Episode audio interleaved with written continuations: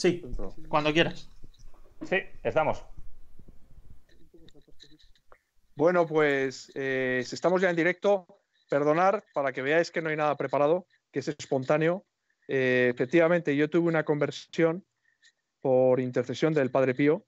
Estuve muchos años ejerciendo el periodismo, de hecho sigo ejerciéndolo hasta hace muy poco con Iker Jiménez en Cuarto Milenio. Eh, ahora escribo una página todos los domingos de Historia en la Razón, desde hace 12 años aproximadamente. Estuve muchos años en el periódico El Mundo. Eh, derribamos a, un gobierno entonces con todos los temas de investigación. Estaba yo entonces en la sección de economía del periódico.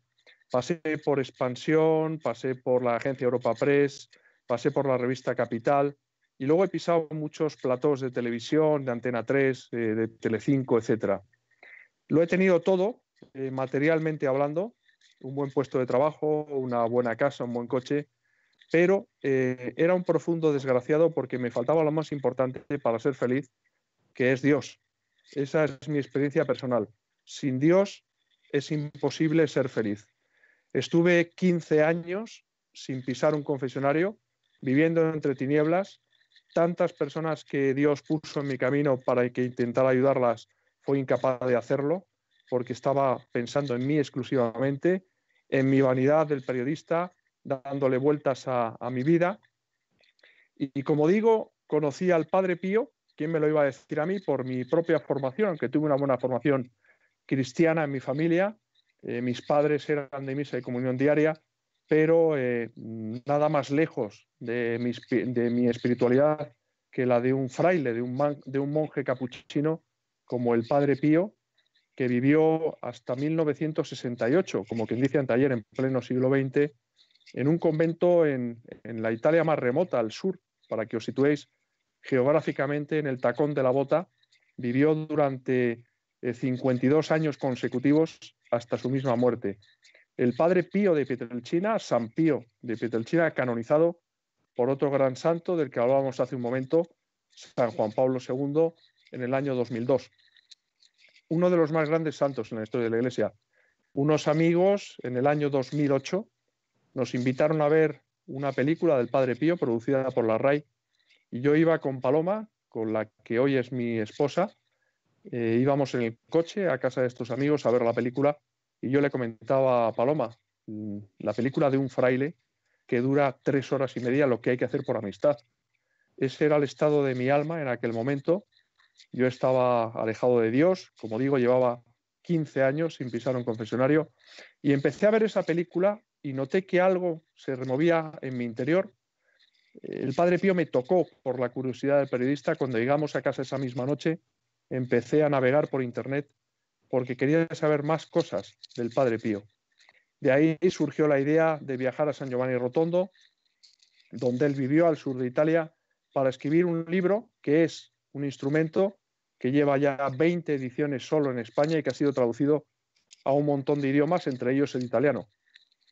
Y a partir de ahí, como digo, hubo un antes y un después en mi vida. Me fui a confesar, puse mi vida en orden con respecto a Dios hice la promesa de rezar el rosario todos los días, lo cual hacemos eh, Paloma y nuestros hijos en familia cada día. Y, y, la verdad es que me convertí en una persona eh, inmensamente feliz. Tengo ahora precisamente todo aquello que no se puede comprar con dinero. Una magnífica esposa, unos hijos maravillosos de 18, 19 años, que van a misa todos los días, no porque sean mejores que los demás, sino porque lo necesitan, porque ellos lo quieren y son eh, personas normales, eh, deportistas, eh, sociables, tienen cantidad de amigos. Y, ahora tengo, como digo, todo aquello que no se puede comprar con dinero. En medio, eso sí, de las dificultades, de los obstáculos, del sufrimiento que todos tenemos, nadie se libra del sufrimiento en mayor o menor medida, especialmente en estos días tan largos, tan pesarosos de confinamiento por el COVID-19.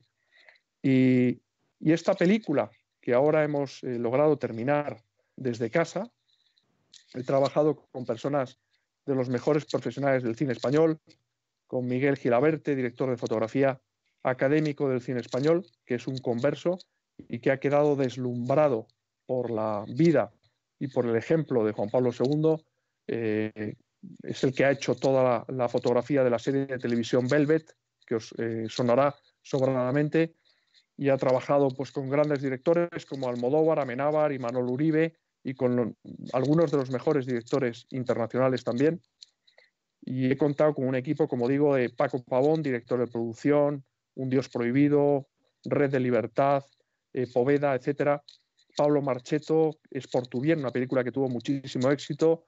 Eh, en fin, eh, personas mm, muy reputadas técnicamente hablando, que me han demostrado además que son grandes personas y hemos conseguido entre todos, por supuesto con la ayuda de arriba, sin la cual hubiera sido imposible, terminar esta película que va a ser un auténtico bálsamo de esperanza, eh, porque va a poder verse en millones de hogares.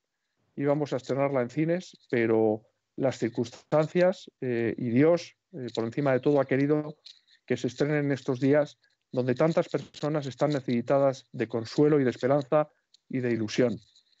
Con esto quiero decir que esta película, que se estrena, como decías tú al principio, el 8 de mayo, pero que ya se puede reservar en la página de la distribuidora European Dreams Factory, que es www.edreansfactory, terminado en y.es. Hay una auténtica avalancha de reservas para ver esta película online. Supone un estreno online, lo cual es un indicio claro de que también los distribuidores de cines están reinventando, los cines están cerrados y ahora hay que pensar en dar salida a las películas eh, a través de la televisión de las plataformas digitales. Y al final llegas a la conclusión de que lo único que verdaderamente importa, lo único que te hace ser feliz es intentar hacer felices a los demás. Eh, yo que siempre o casi siempre estuve pensando en mí mismo, con un egocentrismo centrado en mis exclusivas periodísticas, en mi vanidad de periodista, de pisar un plató de televisión, que la gente me conociera, en ser famoso en definitiva, te das cuenta que todo eso no te da la felicidad, que todo eso es un mundo de falsas apariencias eh, en las que si no está Dios eh, es imposible ser feliz. Puedo decir, y lo digo aquí, ahora os lo digo a vosotros, lo digo en un plato de televisión, en una emisora de radio, donde haga falta, me da lo mismo, que soy eh, feliz porque estoy enamorado de Cristo. Abrí mi corazón de par en par a Cristo sin condiciones, le dije a Cristo que sí que hiciera con mi vida lo que Él quisiera, le ofrecí lo único que cada uno de nosotros podemos ofrecer a Cristo, que es nuestra libertad, para que haga con nuestra vida lo que a Él le dé la gana, que siempre será lo mejor para nosotros. Y os puedo decir que soy una persona inmensamente feliz, ojo, en medio del sufrimiento. Es una gran paradoja, una gran contradicción humana, pero que tiene todo el sentido para los hijos de Dios. A veces pensamos que por nosotros mismos podemos hacer grandes cosas. Pensamos que podemos eh, resolver todos los problemas científicos, ahora hablando del, COVID-19, pero tenemos que tener eh, conciencia, no solo ciencia, como tuvo el Padre Pío, porque él fundó un hospital, que es el mejor hospital de Italia. Está en San Giovanni Rotondo, el Hospital Alivio del Sufrimiento se llama, sino que tenemos que tener conciencia. El Padre Pío leía las conciencias. Tú te ponías delante del Padre Pío y con solo mirarte a los ojos, en cualquier idioma, te decía hasta el número de domingos que habías faltado a misa desde que hiciste la primera comunión. Tenía ese don de introspección de conciencias. Pues como os decía, amigos, hay que eh, combinar la ciencia y la conciencia. Sin conciencia no vamos a ninguna parte. Sin Dios no vamos a ninguna parte. No podemos resolver los problemas. Necesitamos la ayuda de Dios, de Cristo, que vino a salvarnos, que nos salvó del pecado, nos redimió. Un hombre, además, que vino a predicar el amor y que por predicar eso fue crucificado hace dos mil años. Verdaderamente yo me lo pregunto a menudo, ¿no? ¿Por qué supone un incordio, un estorbo para la sociedad actual un hombre que para muchos eh, solo un hombre, para mí es Dios y para muchos también es Dios, aunque solo veamos, lo veamos desde una perspectiva exclusivamente humana, un hombre que vino hace dos mil años a predicar el amor entre los demás, a decir que teníamos que poner la otra mejilla, que fue crucificado por decir eso, por qué molesta tanto en la sociedad de hoy, por qué vivimos en una sociedad que ha renegado de Cristo. Eso me ratifica en que Cristo realmente es la verdad, porque humanamente no tiene ningún sentido que se tenga tanta rabia, tanto odio a una persona, insisto, que vino a predicar el amor. Esa persona que es Cristo, que es la verdad, me cambió la vida a través del Padre Pío en el año 2009, el 5 eh, de agosto, que luego me enteré que era un día muy especial, que era la festividad de la Virgen de las Nieves, eh, yo abrí mi corazón de par en para Cristo por todo lo que mis padres rezaron por mí, aunque estuve, como digo, 15 años alejado de Dios, bueno, en el abismo, yo iba a decir cerca del abismo o al borde del abismo, en el abismo, si no hubiese sido de hecho por la infinita misericordia de Dios, eh, yo no estaría aquí. Con eso creo decirlo todo. Y ahora, pues, soy una persona feliz, soy una persona que, disfruto con las cosas pequeñas y sobre todo disfruto haciendo felices a los demás, preocupándome por los demás, intentando salvar almas, que es lo único que me interesa. A estas alturas de mi vida no me importa un bledo. Me preguntaban hace poco en una entrevista eh, qué suponía esta película de Boitigua en mi carrera como director. Y mi respuesta fue contundente. Mi carrera como director de cine me importa un bledo. Lo único que persigo es salvar almas, ayudar a los demás, acercarse a Dios y compartir el mayor tesoro que yo tengo. Si Dios me ha cambiado la vida, ¿por qué no se la puede cambiar a otras personas que humanamente son mucho mejores que yo? Y esa es la clave, amigos, el estar cerca de Dios, eh, porque sin Él lo diré una y mil veces, es imposible ser feliz. Yo, no sé si os he soltado un rollo, mm, un speech, una predicación, pero esa es la verdad, es la experiencia de mi vida. Para nada, José María, muchas gracias. La verdad que ha sido muy interesante eh, tu testimonio. Y bueno, ahora empezamos el turno de preguntas. bueno, este directo se realiza a través de YouTube, entonces tenemos un chat habilitado a través del cual la gente suele hacer preguntas y nos han llegado varias. Concretamente, pregunta Marta Contreras Aspe en relación con el título. Dice: Buenas tardes. ¿A qué se refiere con el mundo necesita líderes revolucionarios? Muchas gracias. Necesitamos líderes revolucionarios como revolucionario es, fue y es eh, Jesucristo, que es el, el, líder más revolucionario de la historia que vino a predicar el amor, ¿no? Eso es toda una revolución de amor y de esperanza. Los líderes realmente se forjan en dos vertientes, en la vertiente humana y en la vertiente espiritual, sobrenatural, interior, que trasciende todo lo humano. Esa combinación es realmente explosiva en el liderazgo. Eh, reducir el liderazgo a unas fuerzas meramente humanas es quedarse corto. Es como esa, ¿por qué vas a volar? ¿no? Eh, como una gallina, como un ave de corral, como puedes volar como las águilas y es, una gran verdad. Eh, hay personas que humanamente son extraordinarias, personas que incluso están en mi equipo de, cine y que les falta ese salto cualitativo que es estar cerca de Dios para ya salirse como líderes eh, en sus respectivas vidas.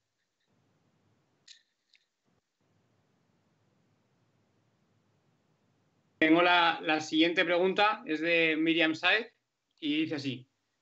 ¿Qué crees que nos dirían el Padre Pío y San Juan Pablo II en estos tiempos que estamos viviendo?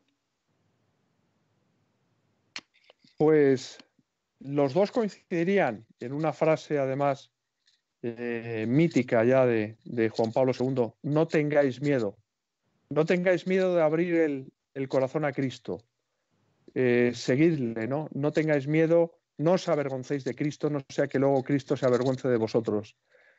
Eh, coinciden estos dos grandes santos en que sin Dios es imposible ser feliz y con Dios es posible todo. Muchas gracias. Eh, pregunta Ana Rubio, eh, ¿por qué hay pocos líderes católicos o estos se esconden? hay, hay, un tema que, es para analizarlo, ¿no? Eh, una cosa es ser prudente, cauteloso, y otra cosa es ser cobarde. Yo creo que hay que salir hoy más que nunca en defensa de la verdad, que es Cristo.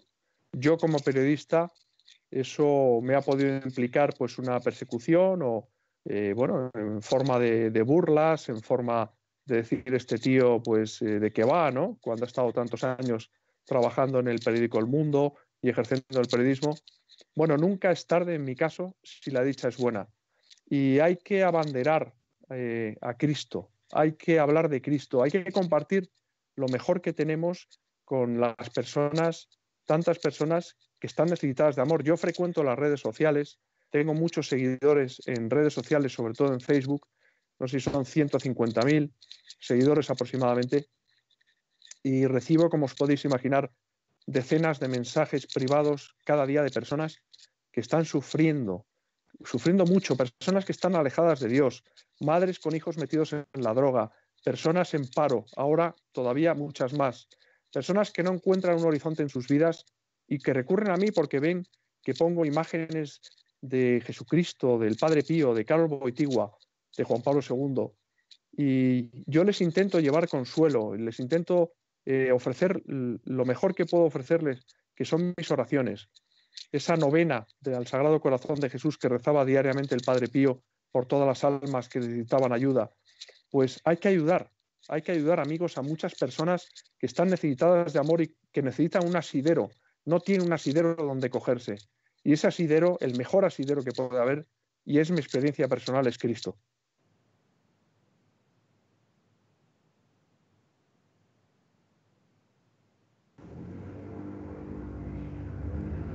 José, ¿vas tú o...?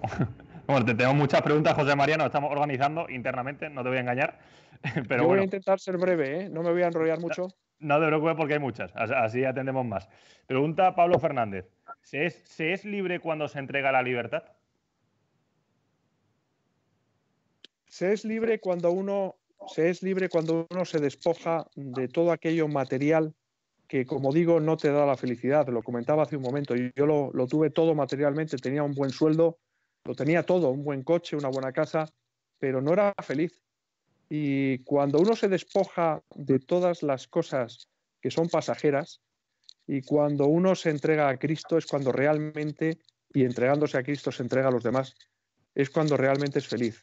Cuando uno se siente liberado de todas las ataduras y cuando realmente experimentas la auténtica felicidad, estar con Cristo.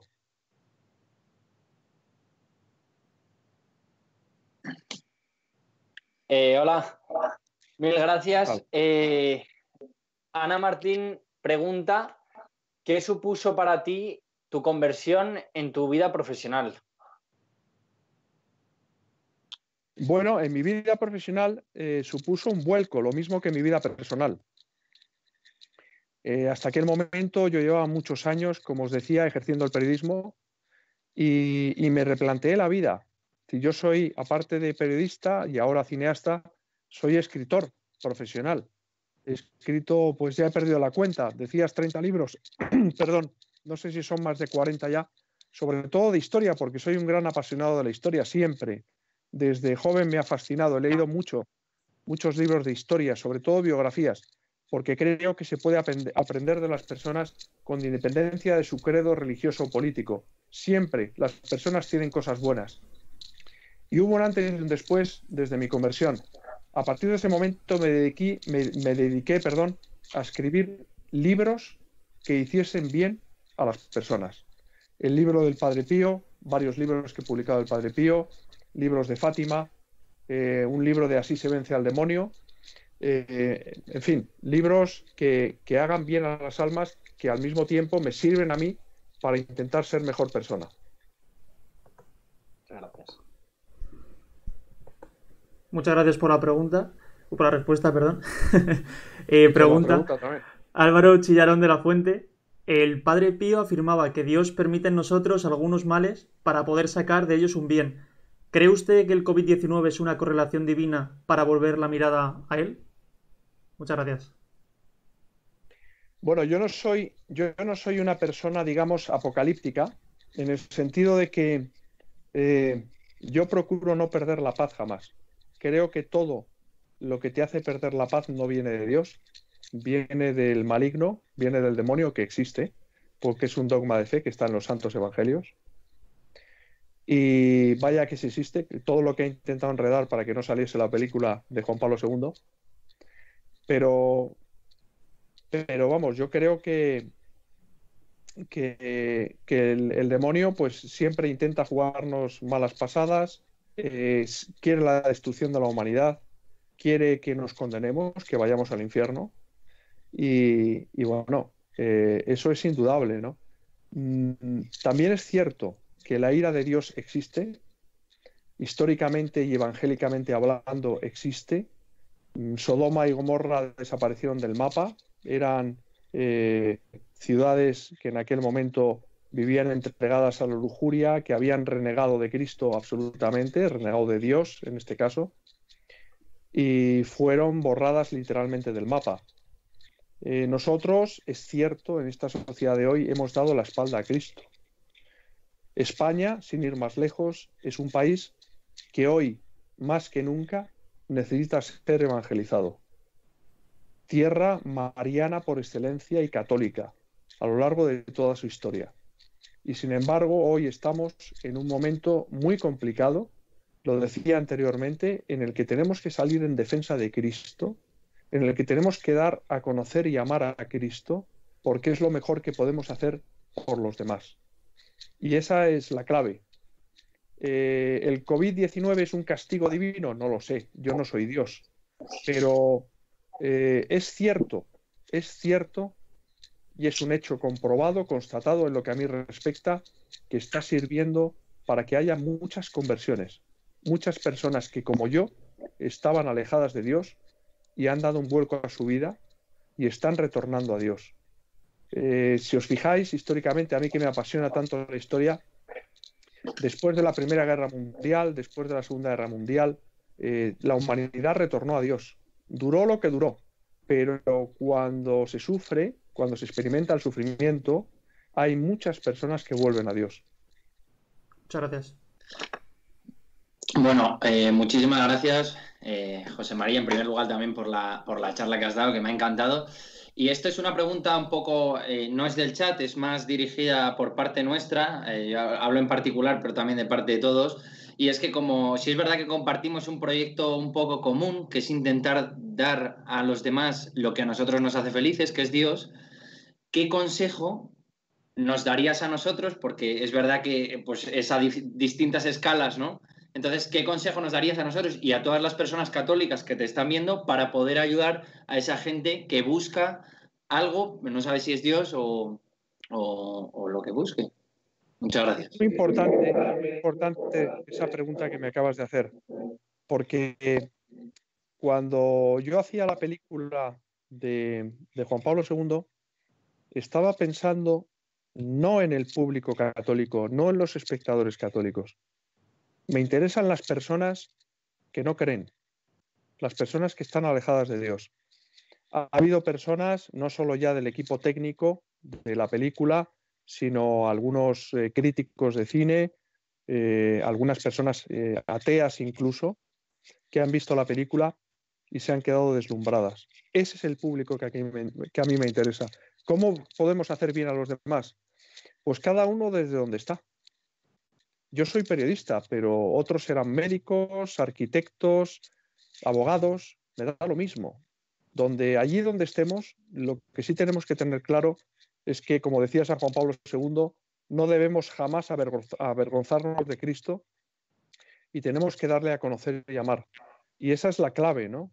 y sobre todo entre aquellas personas no solo entre los católicos tibios, sino sobre todo entre, aquellas personas que por las circunstancias familiares que sean, no han tenido la oportunidad que hemos tenido nosotros de formarnos eh, en, el, catolicismo. Vale, pues muchísimas gracias. Sí, la, siguiente pregunta es de Gonzalo García San Miguel, un amigo, muy, un amigo nuestro muy querido, que dice, pregunta, ¿qué impulso crees que necesita el mundo del cine para que se hagan más películas con valores? pues necesita un milagro audiovisual, en este caso, ¿no? Eh, el cine católico, lo sabéis todos eh, mejor que yo, está penalizado. No hay ayudas oficiales. Eh, y sin embargo, hace falta impulsarlo mucho. Por eso yo os animo a que empecéis ya a suscribiros a la página de European Dreams Factory. Es Dreams, Dreams Factory, acabado en y.es. Eh, aunque el estreno es el 8 de mayo, ya hay una auténtica avalancha de reservas y que de esta manera impulséis también esta película, que es una película, ojo, que no es una película mía, ni es una película de Miguel Gilaberte, ni de Pablo Marcheto, ni del resto de los miembros del equipo, es una película de Juan Pablo II para salvar almas porque es uno de los más grandes intercesores que hay hoy. De hecho, en la película, aparte de haber entrado en los archivos secretos comunistas de Polonia, donde hemos exhumado documentos incluso alguno de ellos que explica el plan para envenenar a Juan Pablo II, hay una parte muy importante de la película que se dedica precisamente a los testimonios humanos que tienen una fuerza portentosa, porque el espectador se va a preguntar si esto le ha sucedido a esta persona, ¿por qué no me puede suceder a mí? Y es muy importante que impulséis esta película y es una forma de, impulsar el cine católico y que todas las películas católicas que se hagan pues que intentéis eh, promocionarlas, aconsejarlas, recomendarlas entre vuestros amigos. Fenomenal, eso haremos. Gracias, José em, María. Oh, perdón. Dale cañada. dale tú, Javi. Dale, dale. Bueno, genial. Pues eh, al hilo de esta, justo, por eso le cortaba a Javi, porque eh, han hecho varias preguntas con este tema y justo al hilo, como ahora lo que se llama mucho en el cine, por lo menos llama, es el tema de la sexualidad, eh, un poco todo, ¿no? A lo mejor el libertinaje y cómo puede hacer una persona que trata un cine como el tuyo rentable esta, esta, profesión. Bueno, el cine católico es rentable no económicamente, sino espiritualmente. Mm. Yo he dirigido en dos años y medio, se dice pronto, tres películas. El misterio del Padre Pío, Renacidos y ahora Boitigua la investigación. Todavía tenemos que terminar de pagar la primera película. No es un cine rentable, es un cine deficitario. Pero ahora, si yo no cambiaría por nada los centenares, los miles de testimonios que he recibido de personas que han visto estas dos películas y de los que van a ver la película de Boitigua en el sentido de que ha cambiado sus vidas. Eso no se puede comprar con dinero. Eso es algo muy grande, eso es algo que te sirve para darte cuenta de que yo no soy nadie, sino que estas películas son instrumentos del Padre Pío o de San Juan Pablo II, que para eso son los santos, ¿no? Son grandes intercesores, el único protagonista es nuestro Señor Jesucristo para salvar almas, nada más. Yo no persigo fama ni dinero, solo persigo ayudar a los demás, salvar almas y hacer o paliar en parte todos esos pecados de omisión en los que cometí todos los años que estuve ejerciendo el periodismo y en los que viví alejado de Dios y fui incapaz de ayudar a muchas personas.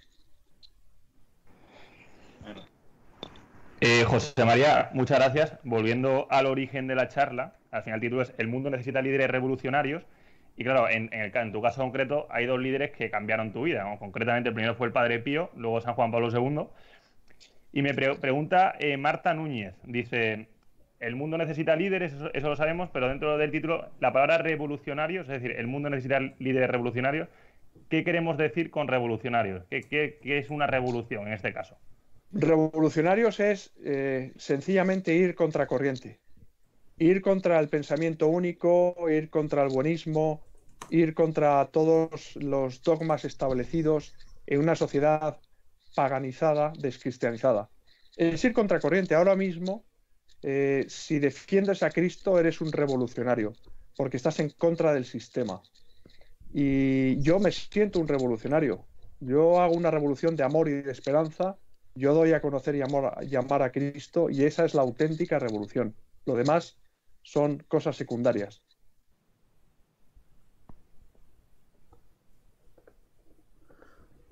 Perfecto, muchas gracias. Eh, nos pregunta eh, Claudia, Claudia Rieta, ¿tiene alguna anécdota de la película en la que haya cambiado la vida de alguno de los actores? Y verdad, eh, José María, antes que contestes, que también me pregunta Mercedes Prado, es una pregunta muy parecida, pero me pregunta qué, dificultad, qué dificultades encontraron para que, no se para que no se hiciese la película de San Juan Pablo II, para haber comentado algo de dificultades. Pues mira, muchísimas, inimaginables, desde el primer día. Pero al mismo tiempo esto te sirve para darte cuenta de si la, película es tuya o es de Dios. En este caso de Carlos Boitigua, ¿no? que es un gran intercesor. Mira, nosotros empezamos a rodar la película en diciembre, como quien dice anteayer. Eh, yo tuve una, una proyección, un pase en un cine eh, en España de la película Renacidos. Mantuve un coloquio con los espectadores y al término del coloquio se me acercó una mujer con un libro, con el libro de la película de Renacidos, para que se lo dedicase a una persona que me conocía mucho por mis libros, que es profesora eh, de historia en la Universidad de Cracovia.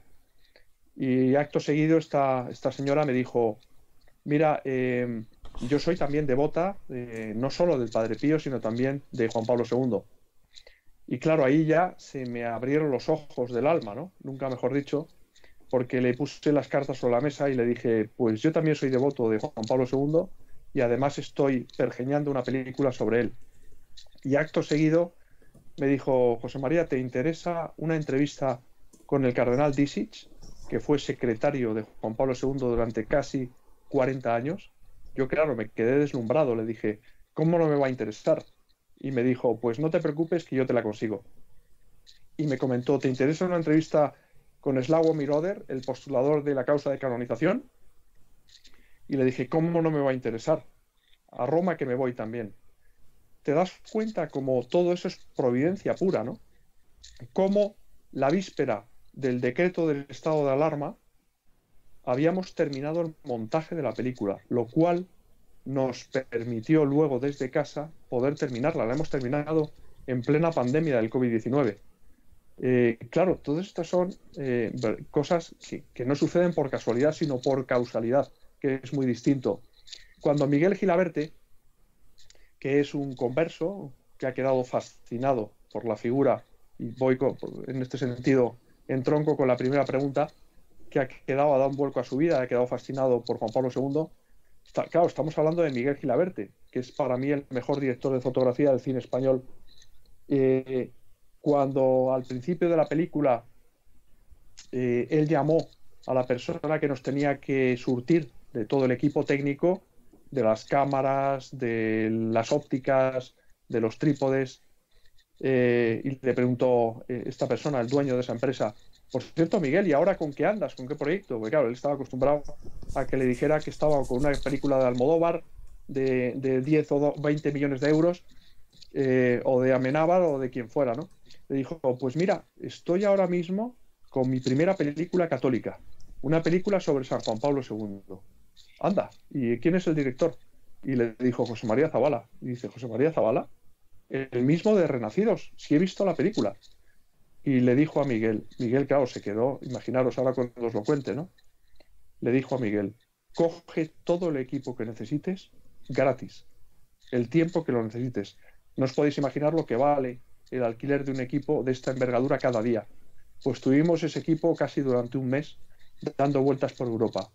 Así que ha habido muchas dificultades para hacer la película, muchas veces en las que he estado tentado de arrojar la toalla, que ya no podía más, pero al final se han ido abriendo puertas de manera providencial y una película además que pensábamos estrenar en los cines se va a estrenar, gracias a Dios, en la televisión en un momento muy importante en el que hay muchas personas necesitadas de esperanza.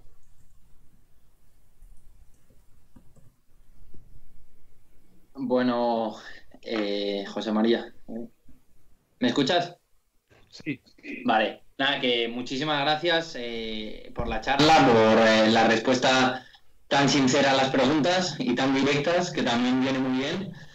Y después, eh, bueno, aparte de agradecerte todo esto, ahora lo que vamos a hacer es presentar a, a, la siguiente ponencia, ¿no? Que tenemos este domingo, que va a ser bastante controvertida porque ya lo ha sido anteriormente y es, se llama La Iglesia Responde, la llevará a cabo don Nicolás Álvarez de las Asturias, que muchos lo conocerán, es cura en, Santa María de Cana.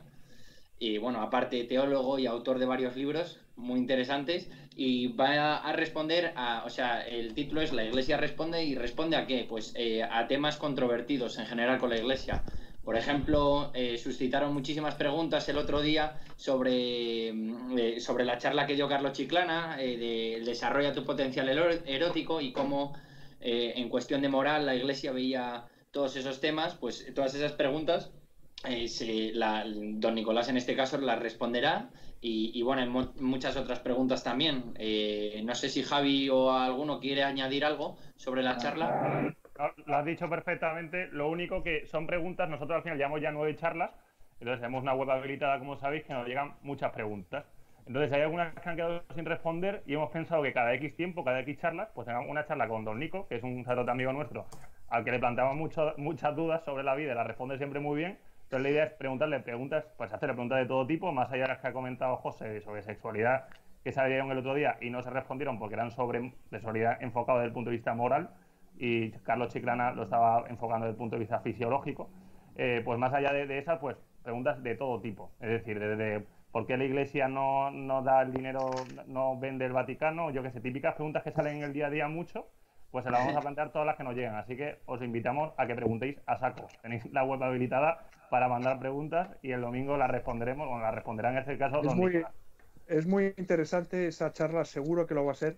Yo conozco a don Nicolás con, desde cuando no era sacerdote del colegio y, puedo, y puedo dar fe, nunca mejor dicho, que es un gran sacerdote y además tiene una mente privilegiada. Ya, eso también es verdad. Así es.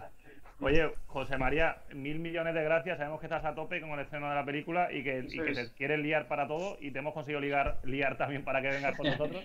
Así que te lo agradecemos de corazón. Ha sido una pasada tu testimonio, cómo has respondido a las preguntas y, nada, seguro a, nosotros particularmente nos ayuda mucho y seguro que a la gente también. Así que nada. eso es lo que importa y gracias a vosotros por contar conmigo. Me habéis eh, hecho sentirme más joven. Muchas gracias, de verdad. Gracias, José María. Muchísimas gracias. Nos vemos el domingo.